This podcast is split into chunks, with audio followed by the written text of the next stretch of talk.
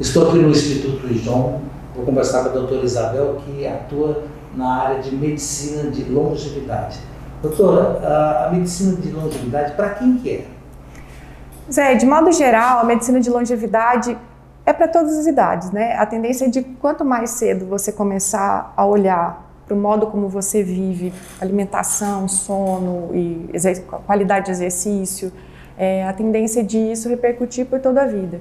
Então, Idealmente, a gente começa quando já começa a sentir algum tipo de sintoma, né? Mas a gente sabe, por exemplo, que é, muitas doenças metabólicas hoje são programadas no intraútero até 16 semanas de gestação, por exemplo. Então, assim, é, já está começa... programado lá para acontecer num determinado tempo. Exatamente. E você consegue atuar para desprogramar isso. Exatamente. Aí a, a, tendência é de que você mudando esses padrões de estilo de vida, de alimentação e até com alguma suplementação, isso melhore a, é, essas, essas programações, né? Digamos Doutora assim. Isabel, é, é como fazer a cultura no brasileiro para ele ir ao médico antes de estar doente, né? Antes de perceber que está tendo alguma dor, algum sintoma, porque geralmente a gente acaba indo quando tem um problema.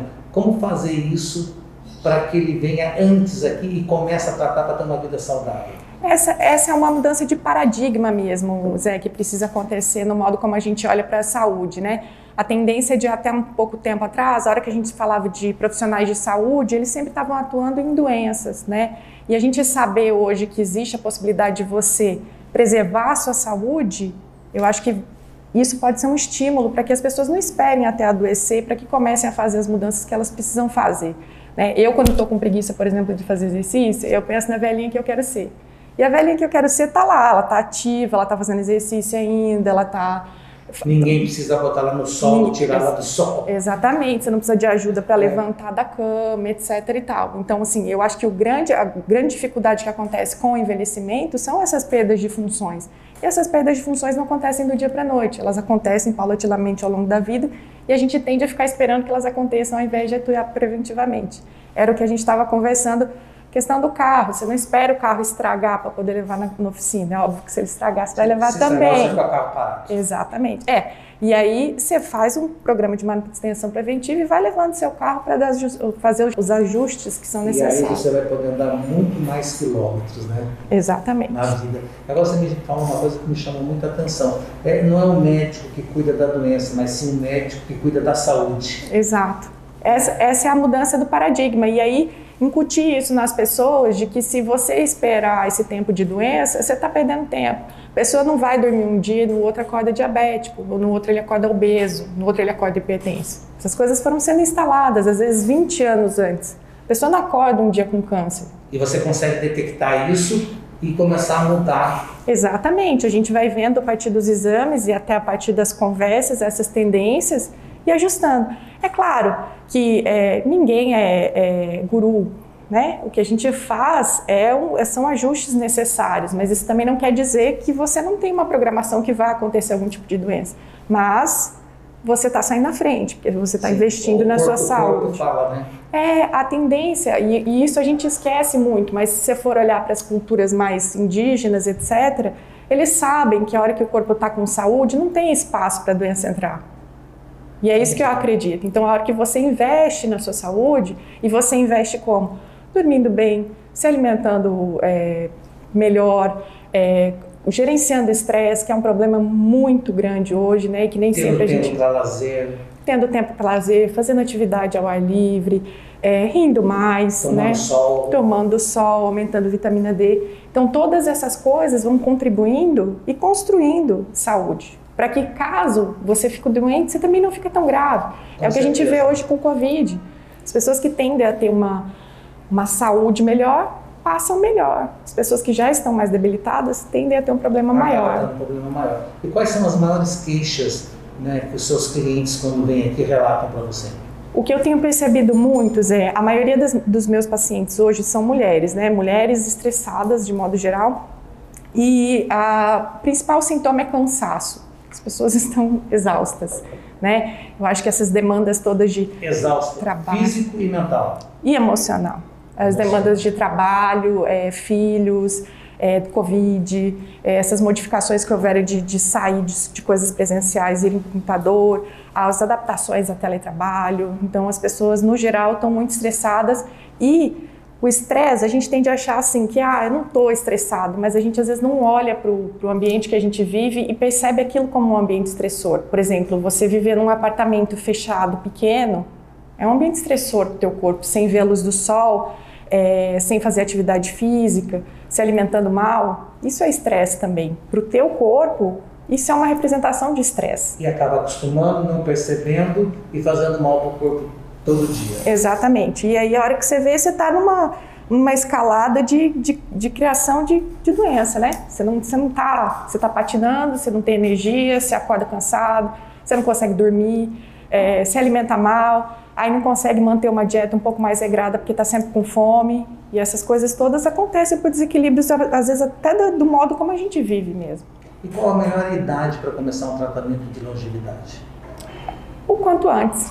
É? É, eu acredito que se... Um adolescente pode começar?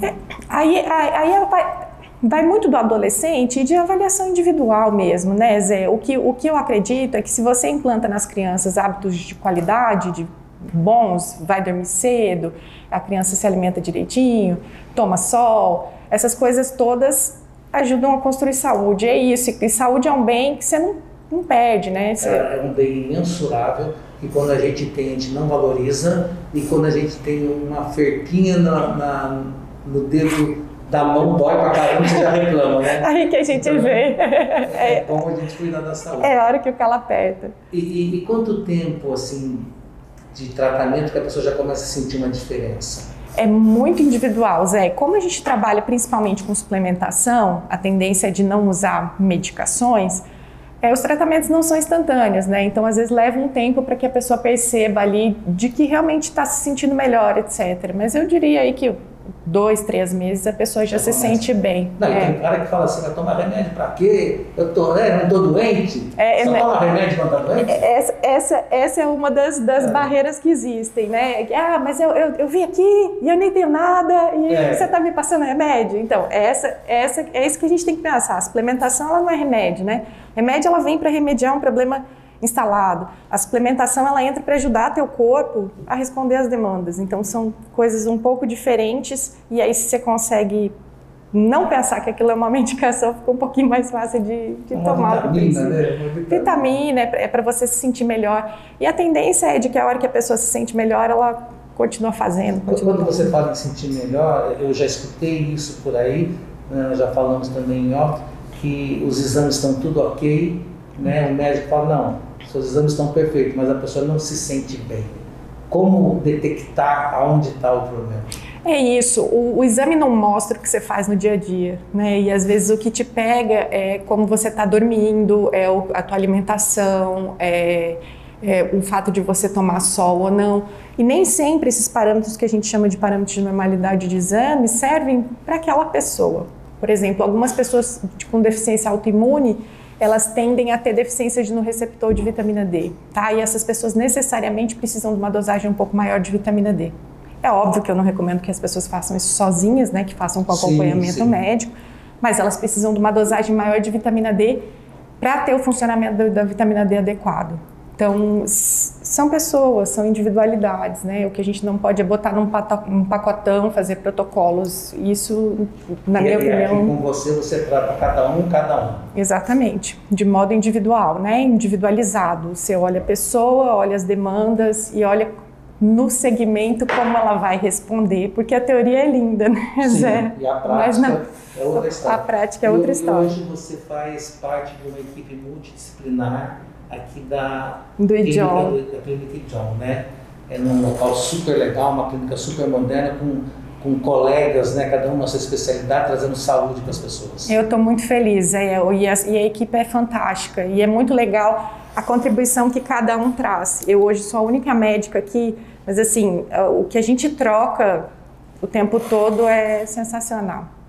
Tá bom, então vou agradecer pelas dicas aí né, e deixar um convite para você que quer ser longevo, né, quer viver bastante tempo com saúde, né, vem fazer uma visita aqui na, na clínica e conhecer a doutora. Muito bem. Obrigado. Obrigada também.